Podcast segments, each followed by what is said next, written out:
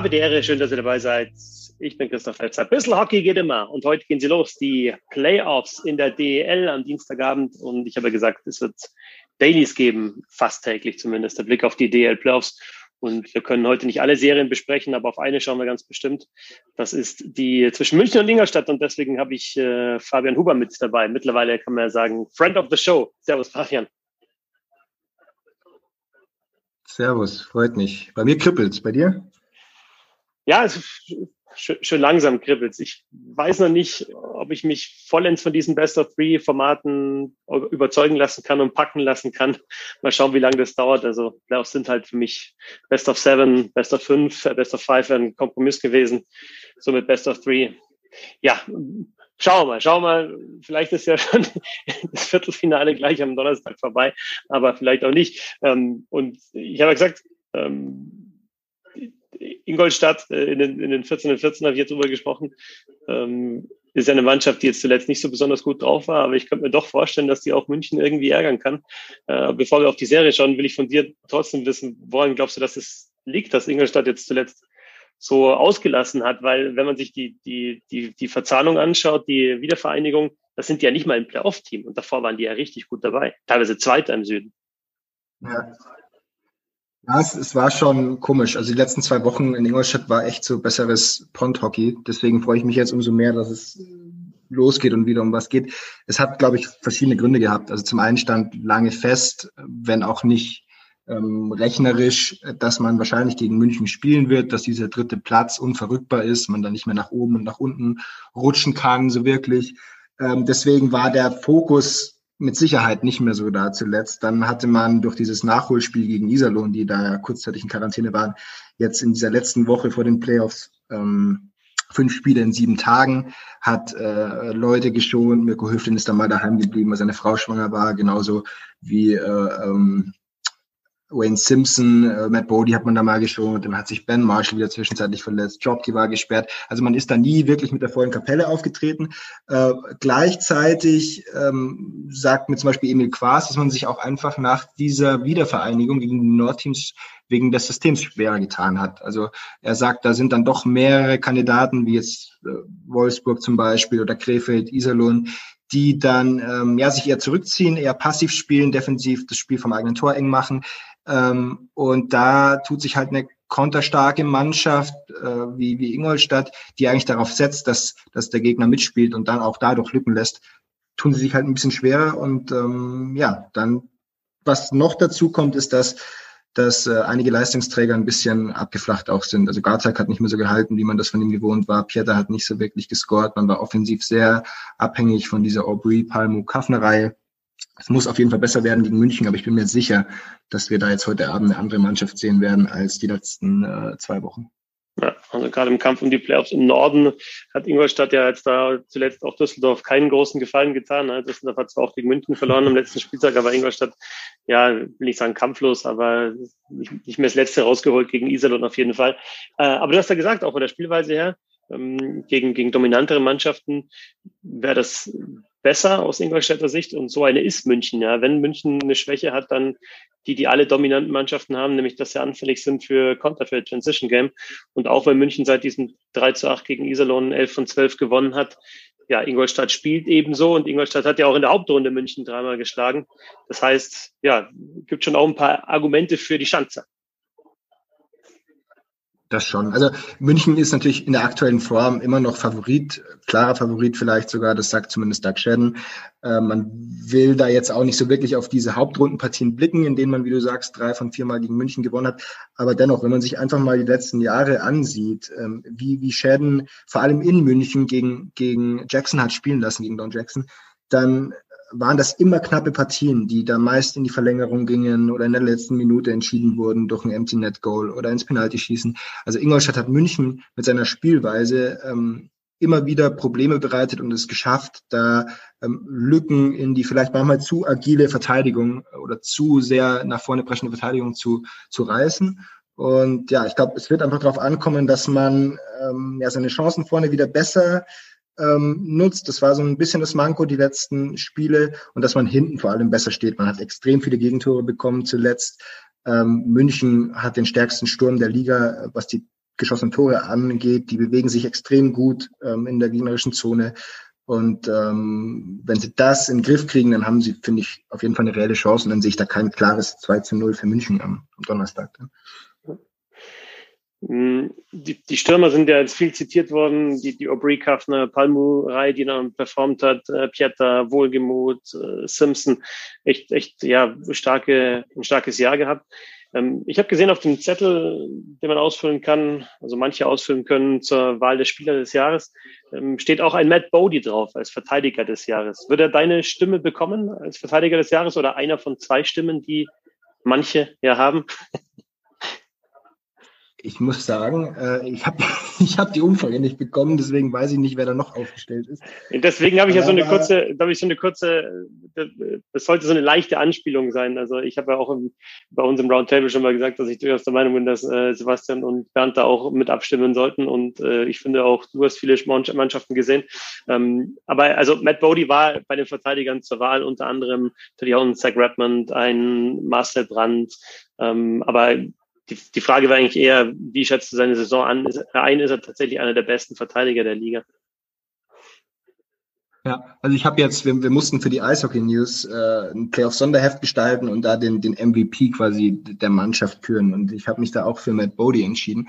Ähm, aus dem einfachen Grund, weil man, weil man vor der Saison gesagt hat, den Edwards, den, den Maury Edwards kriegst du nie ersetzt, der da nach Köln geht und, und ähm, Larry Mitchell hat dann immer gesagt, man muss es auf sechs Schultern verteilen, hat dann eben mit, mit Bodie, mit Alice, mit Marshall drei ähm, Verteidiger geholt, die sich die Last von Edwards aufteilen sollen. Man muss auch ganz ehrlich sagen, Bernd sagt das ja immer so schön, glaube ich, defensiv war, war, war Edwards nie der, der beste Verteidiger der DEL, zu dem er letztes Jahr gekürt worden ist. Er war halt im Powerplay eine Macht. Und jetzt hat man mit Bodie einen, der vielleicht im Powerplay nicht ganz so dominant auftritt, der aber tatsächlich finde ich, für mich ein kompletterer Verteidiger ist, als, als Edwards es war. Der hinten, auch wenn er, wie Doug Shedden sagt, aussieht wie ein Badmintonspieler, aber der, der trotz seiner vielleicht ein bisschen schmächtigen Statur hinten aufräumen kann, der, ähm, der extrem vorangeht, der dann vielleicht auch mal ein bisschen zu aggressiv ist, wenn er eine dumme Strafe zieht, aber der einen guten Schuss hat, einen, einen sehr guten Aufbaupass, eine tolle Übersicht und das Spiel gut lesen kann. Also wirklich ein kompletter Verteidiger, den man jetzt auch zwei Jahre lang weiter verpflichten konnte und halten konnte. Und ja, für mich auf jeden Fall ein ernstzunehmender Kandidat äh, für den Verteidiger des Jahres, wieder aus Ingolstadt. Also ihr hört die Serie noch lange nicht durch, vor allem weil in so einer Best of Three Serie, die jetzt innerhalb von nicht mal einer Woche gespielt wird, mit Dienstag, Donnerstag, Samstag sollte es ein drittes Spiel geben, weil in so einer Serie alles passieren kann. Äh, geht los am Dienstagabend, Donnerstag das zweite Spiel in Ingolstadt und dann vielleicht ein entscheidendes drittes in München. Fabian, sollen wir noch ganz kurz auf die anderen drei Serien schauen, weil es gibt ja vier Viertelfinals. Ich, ich, ich mache mal so, ich, ich, ich gebe dir eine ganz kurze Einschätzung aus meiner Sicht und du kannst dann ergänzen oder mir widersprechen. Ähm, also wir haben natürlich Mannheim-Straubing auch im Süden noch ähm, mit, mit den Adlern, die klar die, die, die beste Mannschaft einfach der Hauptrunde waren und ich sehe da außer das Powerplay äh, keine Schwäche. Penalty Killing war zuletzt auch echt überragend, was zeigt, dass die Mannschaft mitzieht ähm, tief besetzt, super Torhüter, Duo ja sogar. Also natürlich auch der Favorit auf die Meisterschaft, aber halt Best of Three Serie. Ne? Und, und Straubing hat jetzt, hat jetzt den Drive aus, aus der Hauptrunde raus, sich doch noch auf den vierten Platz gesetzt zu haben. Ein paar Spieler sind ganz gut in Form treffen, vor allem Andi Eder jetzt zuletzt wirklich gut gescored. Auch andere Spieler, die zwischenzeitlich so Durchstrecken hatten. Ähm, ja, wieder besser in Form. Basti Vogel, guter Torwart. Also ja, vielleicht kann man auswärts eigentlich klauen und dann ist Mannheim natürlich schon unter Druck. Wäre so meine Kurzanalyse zu der Serie. Was prediktest du denn? Das müssen wir vielleicht zu ja, Ingolstadt München auch noch sagen. Ja, also da bin ich echt, kannst du gern machen bei allen vier Serien, aber bei Best of Three predikte ich gar nichts. also da bin ich so grumpy okay. bei den bei Best of Three da, weil ich finde, da kann wirklich auch alles passieren. Also ich, ich würde jetzt mal, wenn man es ganz, wenn man es sieht, ist, ist, ist Mannheim klarer Favorit für mich und Berlin ist klarer Favorit und ähm, München ist Favorit auf jeden Fall, hat aber, denke ich, so den, den, den schwersten Gegner ähm, von den Mannschaften, die besser gesetzt sind. Und bei, bei Bremerhaven gegen Wolfsburg kann ich es ganz schwer sagen. Insofern, ja, würde ich jetzt so aus der Hüfte rausgeschossen, würde ich sagen, Mannheim, Berlin, München und ich glaube fast Wolfsburg wären so die Mannschaften aus meiner Sicht, die weiterkommen. Aber ja, wie gesagt, ein, ein blöder Spielverlauf auch. Ja. Vielleicht mal eine blöde Strafe, ein Super Save oder ein Torwartfehler und schon ist die ganze Serie eigentlich zerschossen. hast du natürlich recht, aber ich mache es trotzdem. Ich sage München in drei und ich sage Mannheim in zwei. Ich sehe keinen wirklichen Punkt, also wie, wie Straubing Mannheim da aus dem Konzept bringen könnte. Klar, die haben zuletzt nicht mehr so gut gespielt. Äh, die haben auch in der frühen Saisonphase immer wieder Spiele nur knapp gewonnen. Ähm, aber die Adler sind halt auch ein Team, das durch ihre enorme Größe und Physis einfach körperlich dagegenhalten kann und hart spielt und sich da, glaube ich, nicht so aus dem Konzept bringen lassen kann von, von einer Mannschaft wie Straubing, die das ja zelebriert. Gut, jetzt ist Hört weg, aber die, die das trotzdem irgendwie in ihrer DNA hat.